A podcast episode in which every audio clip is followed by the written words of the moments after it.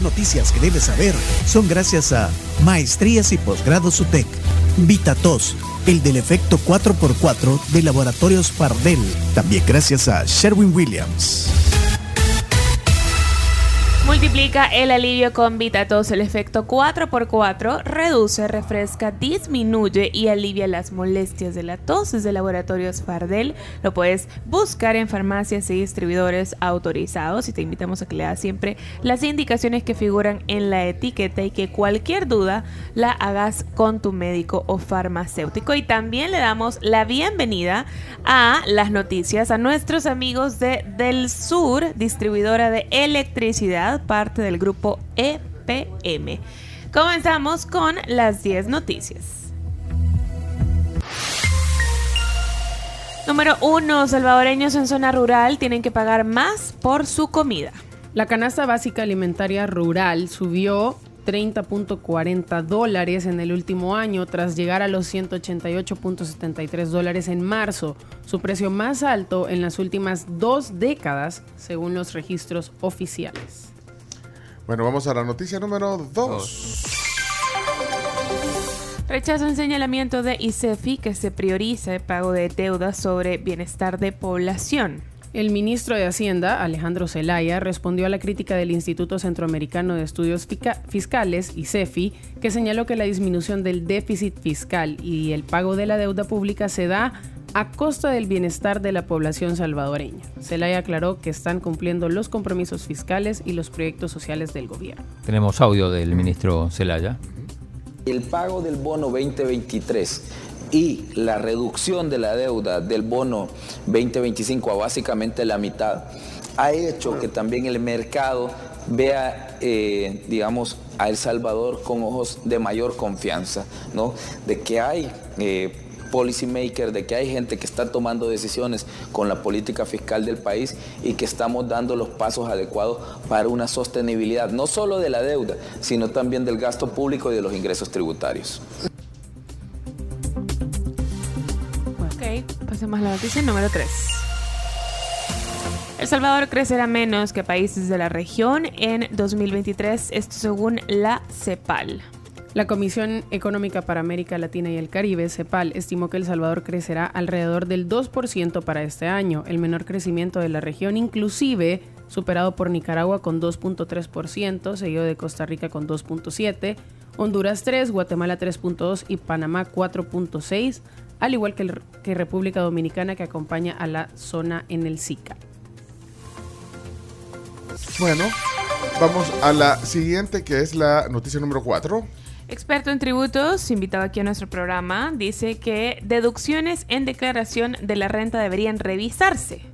El consultor tributario Ricardo López Araniga, que estuvo ayer aquí, como decía la Carms, eh, para él las deducciones eh, por gastos de salud y educación que establecen un máximo de 800 dólares por cada rubro no se revisan desde 2007 y sería favorable que se revisaran de acuerdo con la realidad actual.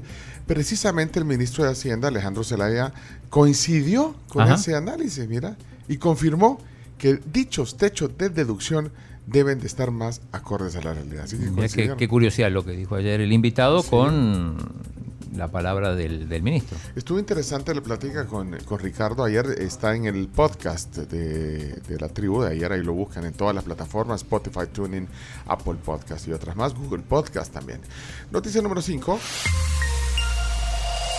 Sala de lo Constitucional admite demanda contra Fiscalía por desaparecido hace 11 años. La Sala de lo Constitucional de la Corte aceptó tramitar una demanda contra el fiscal general Rodolfo Delgado por no dar respuesta a la familia de un adolescente desaparecido hace 11 años ni informarle sobre las investigaciones que han seguido en ese caso. Según la demanda de amparo, este silencio implica una posible vulneración al derecho jurisdiccional y al derecho a conocer la verdad. Bueno, vamos a la siguiente.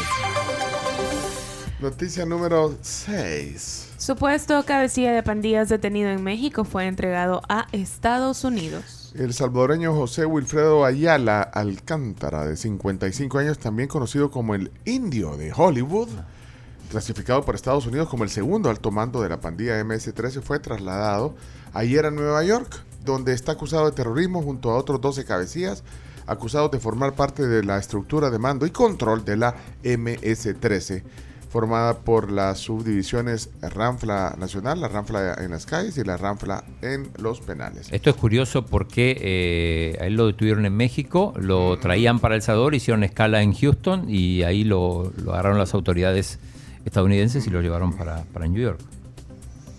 Ok, Noticia número 7. Estados Unidos muestra su respaldo al Observatorio de Derechos Humanos de la UCA. El embajador de Estados Unidos aquí en El Salvador, William Duncan, sostuvo ayer, o antier fue eso, en una reunión, fue antier o ayer.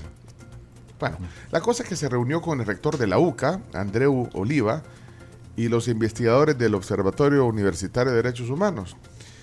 Y conoció ahí los resultados de, de su más reciente informe. El diplomático manifestó su reconocimiento al valor del trabajo de monitoreo y defensa de derechos humanos en El Salvador, según informó la misma Embajada de los Estados Unidos.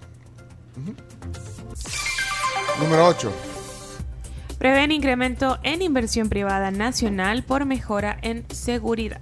El presidente de la Cámara de Comercio e Industria de El Salvador, Jorge Asbun, afirmó este jueves que la mejora en seguridad posibilitará un incremento en la, inver- en la inversión privada nacional en 2023. Dijo también eh, el presidente de la Cámara de Comercio que estaba bien chivo el, el- el centro. No, no dijo así que estaba bien Ujú. chivo. Pero Ah, sí, que- habló del centro histórico. Del centro histórico, Sí. sí. Bueno, ¿tenés algo ahí? Tengo cuando habló justamente de las, de las mejoras en la seguridad. Eso está impactando ya en la microeconomía y en lo local, muy, muchísimo, muy fuerte. Eh, tú hablas con la gente de Santana, de la Unión de Sonsonate, eh, tenemos socios que, por ejemplo, habían cerrado sucursales en mexicanos porque las maras no los dejaban trabajar y hoy han vuelto a abrir y han generado empleo ahí. O sea, micro, mi- en lo micro eso es súper importante y va a ayudar. Bueno, y eh, noticia número 9. Habilitan paso vehicular en 49 Avenida Sur de San Salvador tras la reparación de Cárcava. Bueno, ya, ya Fovial eh, anunció que el paso está habilitado. Sí. Aunque, aunque también.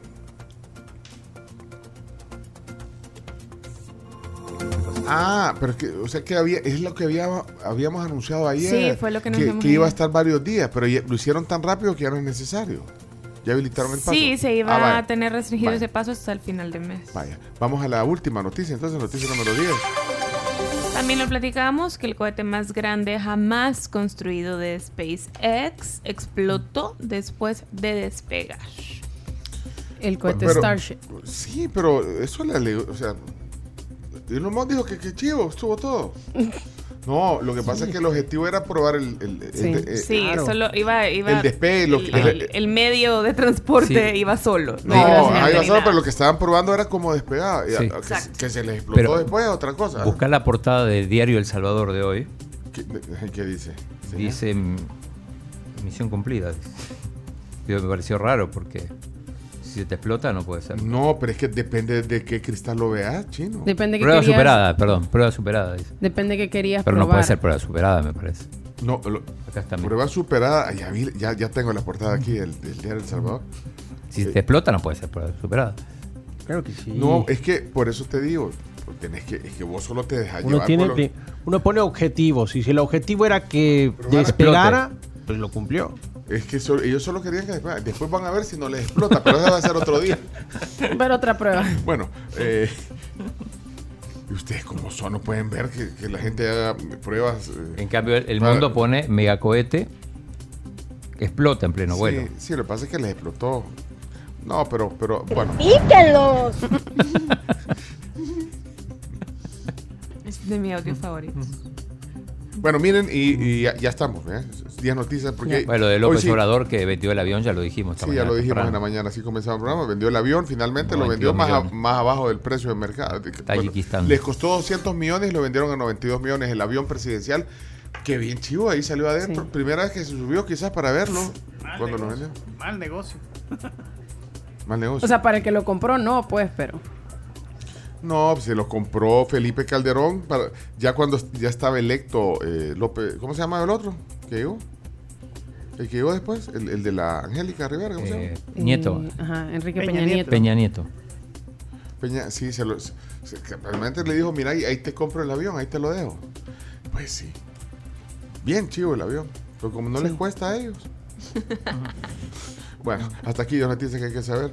Bueno, hablando de otra cosa, el presidente eh, puso ayer un tuit, ya como a las, bueno, después de las 12 de la noche, puso un tuit que dice, otro día sin homicidios en El Salvador. Y nadie en la comunidad internacional responde al reto de mostrarnos un plan de seguridad, uno solo, que haya tenido mejores resultados en cualquier parte del mundo. Una vez los muestren, nosotros cambiamos a ese inmediatamente. Tampoco inmediatamente, vamos a analizar un poco a ver si realmente vale la pena. No, pero el presidente está ahí eh, reclamándole, "Ay, vaya, entre comillas, pone comunidad internacional. Muéstreme un plan de seguridad, uno que haya tenido mejores resultados en cualquier lugar del, del mundo. Un- si me lo muestran, me cambio a ese inmediatamente.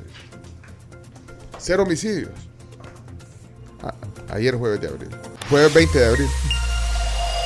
Vámonos, ya vino Joaquín, ya vino Joaquín. Ya vino. Vamos, a hacer- vamos, vamos, vamos a pausa. Fortificada con zinc y hierro de Bimbo, manteniendo siempre la suavidad y el sabor de siempre.